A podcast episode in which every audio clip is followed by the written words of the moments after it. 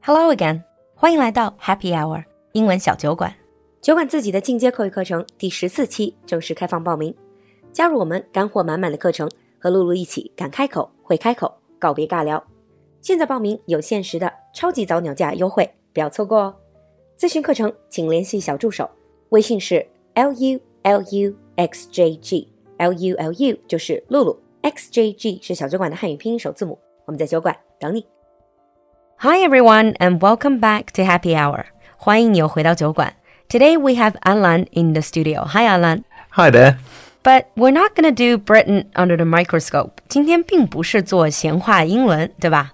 Yep. So today we're going to be talking a little bit about something that is in the news quite a lot, and that is the Olympic Games. 啊，现在最火的应该就是奥运会了，就是比较正能量的这种火。 Yeah. Mm. But we're not going to be talking about the modern Olympic Games. Mm.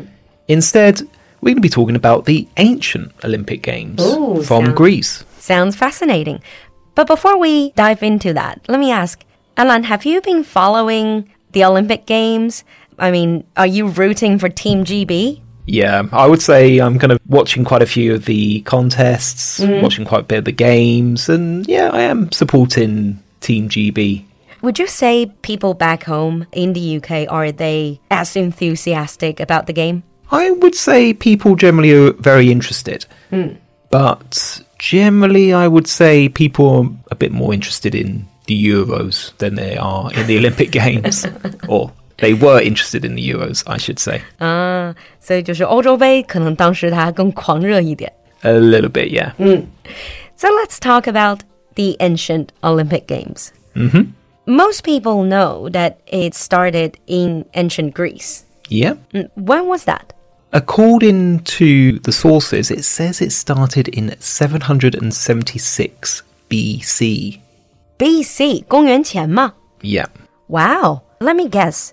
That was not just a sports meeting. It No. was for other purposes. Pretty much. So the Olympic Games were actually religious originally. And back then, it wasn't only the Olympic Games, there were also other games throughout Greece. It's just the Olympic Games have become the most well known. So it was religious. Yeah. That's why nowadays you have the Olympic Games every four years, the same as back then, because there were another three games being held during the other years. Oh, 所以只有这个 Olympic Games 存留下来了。 Yeah. I see. One thing I do know about the ancient Olympic Games, I read it somewhere. All the athletes were men. Yes. Was it because they were naked?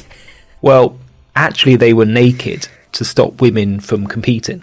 Oh, There was a story about a woman who tried to compete, and when she won, they found out that she was a woman. So, ever since that time, they decided that you have to compete naked. 哇！所以赤身裸体就是自证男儿身才能够去参加比赛。But why? Because it was partly religious. So, there was that religious element to it as well. And it was also very common back then for men to compete naked. I'll give you an example. The Greek word for naked is gymnos. Gymnos? Like gym? gymnasium comes from the Greek word. It literally means a place where naked people are. 所以体育馆 I always thought it was at least about sports, so it wasn't. It was about being naked. Well, because if you were at the gym, you were naked. I see. So did the entire Olympic Games completely naked? That's right. Mm. But there is one thing about the Olympic Games that is the same as it is now. The Games took place in the summer, just Yeah. as they do now. Because they had to be naked. I don't think Well- in winter it was really plausible. But think about it. Why do we have the games at summertime? It's actually because there was no farm work. More people could go to the games. Ah, I see. Because obviously it was the farming needs and everything. Yeah. And one thing I'm quite curious about is that I'm sure they also had their rules. Yes. Like today, if any athlete breaks the rule, they get banned or they get punished in some way. Were there some punishment? Oh, yeah. If the athletes broke the rules, they were publicly whipped. Whipped. Yeah. 就鞭刑嘛。 Yeah. Ah, pretty harsh. They were beaten or they were whipped because, again, it was a religious event. So if you were cheating or if you were breaking the rules, You were dissing God. exactly. I see. And back then, where was it held? Obviously, it was always held in Greece. Yep. It was held in a place called Olympia, where there was a m- big temple to the main god Zeus. Uh, 宙斯. Yeah. Uh-huh. And Olympia was this whole area where there was lots of temples and a huge stadium as well. But how many people actually went there as visitors to see the game? When it was really popular, some people say that up to 50,000 people went there. That, that's a lot, especially by ancient standard. That is a lot, and that is an awful lot when you consider that there was only one hotel. So if people traveled to see the game, they couldn't go back to their home, then where would they stay? They would camp. Ah, 就露营了. Yeah. But imagine 50,000 people with no sanitation, no sewers, Oh. not many public toilets. and a lot of these people, they would have travelled for months to get there. And that's actually one of the ideas about the Olympic Games being about peace, because back then there was actually a truce. You could not fight during the Olympic Games. Oh, truce means ceasefire. Yeah. Ah. Mm-hmm. But let's dial back a little bit. You said all the athletes were men. They were competing naked. What about the visitors? Were they I'm assuming they were all men. Uh, the vast majority were men. There was some unmarried women who could attend the games, but they were priestesses. It was mostly for men. Uh, because I mean, it's hard to imagine that women would actually be allowed to go to see a game where every man's naked. Well, it's hard to imagine any woman wanting to go anyway with 50,000 very sweaty, very hot, naked, smelly men.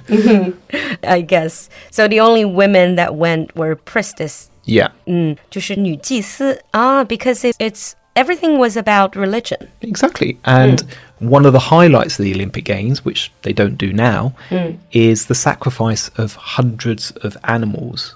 Oh, to worship gods. Yeah.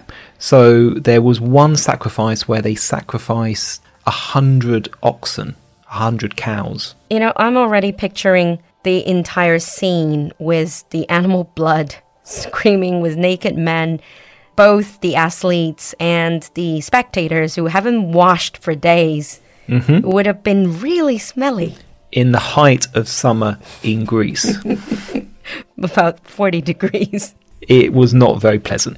It doesn't sound very pleasant. At least people have been complaining about the weather in Tokyo being very humid. I think they just need to go back to ancient Greece. It would have been 10 times worse. All right, so we talked about venue, we talked about the general picture. What about some of the sports? Of course, many sports have changed, yeah. but what were some of the most popular sports that they were competing in? Well, most of them were around warfare. So it was things like wrestling, Uh, 摔跤, boxing, 拳击, running, maybe? running as well, but the biggest race was running in armor. 穿着这个盔甲. Yeah. Wow, in the height of summer. Yeah. That's tough. You also had chariot racing. 哦，这种战车的赛车吧。 In the chariot racing, it wasn't the person actually racing, it was the owners of the horse. what about the charioteers? They didn't get the prize. Oh, No one remembers who they are. It's the people who own the horses. I see. So like the patrons, basically. pretty much. But the most popular sport is something that they don't do now, and that's called the pancration. Pancratium. What does that mean? Pancration is the Greek word, it means force, all power, all violence. And it's a very dangerous sport. It's a little bit like wrestling and boxing, but there were actually two rules. You couldn't gouge someone's eyes, 不能挖眼. and you couldn't bite someone. And Everything else was fine. wow. What if someone gets killed in this? Uh, it happened quite frequently. Actually, there's a very famous story about somebody, an athlete, who actually won the Pancration and was dead. then would he still be considered the winner or He was considered the winner because he accidentally killed his opponent. and he killed he accidentally killed his opponent and his opponent accidentally killed him, but they worked out who died first was the loser. Sorry, that sounded really bloody. I mean, if you think modern day Olympic Games are competitive, just need to go back to ancient times. But that's the thing. It was even more competitive because there was no such thing as silver or bronze medal. There was only one winner, and that was it. And what did the winner get? They got a wreath of olives and leaves. I don't know. It's just face value. It's just bragging rights then. Well, it came from a sacred tree, uh, which I guess is something. 神圣的树上的一个橄榄的环。Okay. And sometimes they would get a poem written about them, Oh. and in some cases, they would get free dinners for life. So they didn't get any real money, fortune, houses, estate. Well, they got free dinners for Mm. life. but you have to think that they got fame. That's what people wanted. They, I see. These people would be known throughout the whole of the Greek world. And remember, it's not just Greece, it's Oh. Italy, Turkey. It's the realm of the ancient Greek influence. Exactly. So, and some of these athletes, even 2,000 years later, we still remember their names. So it's like fighting for honor and fame. Pretty much. I see. I mean, every country they would have very different reward system, obviously. And I imagine that for some of them, the most important thing would be the honor they It- get. Mm. It's about being the best. And that is something that is very, very important to the Greeks. And the Greeks actually believed you should fight for that honor. Mm. So in ancient Greek, the word for games is agon, but that's where the English word agony comes from. So pain, Pain, um, fighting through pain. pretty much. I see. I mean, if you think about what the athletes are going through, how hard they train, all of these scars and uh, the injuries they get, they're true heroes. I mean, not necessarily just as national heroes, they're representing something. They're representing a spirit to want to be better, to be faster, to be the best. Exactly. So, on that note, we're going to wrap up here. Leave us a comment in the comment section. Tell us if you have been following the Olympic Games, what is your favorite sport to watch, and generally share with us how you feel. Thank you, Alan, for coming to the studio. Thanks a lot, Lulu. We'll see you next time. Bye. Bye. 今天的节目你喜欢吗？赶快联系小助手加入酒馆社群吧。小助手的微信号是 l u l u x j g，我们在酒馆等你。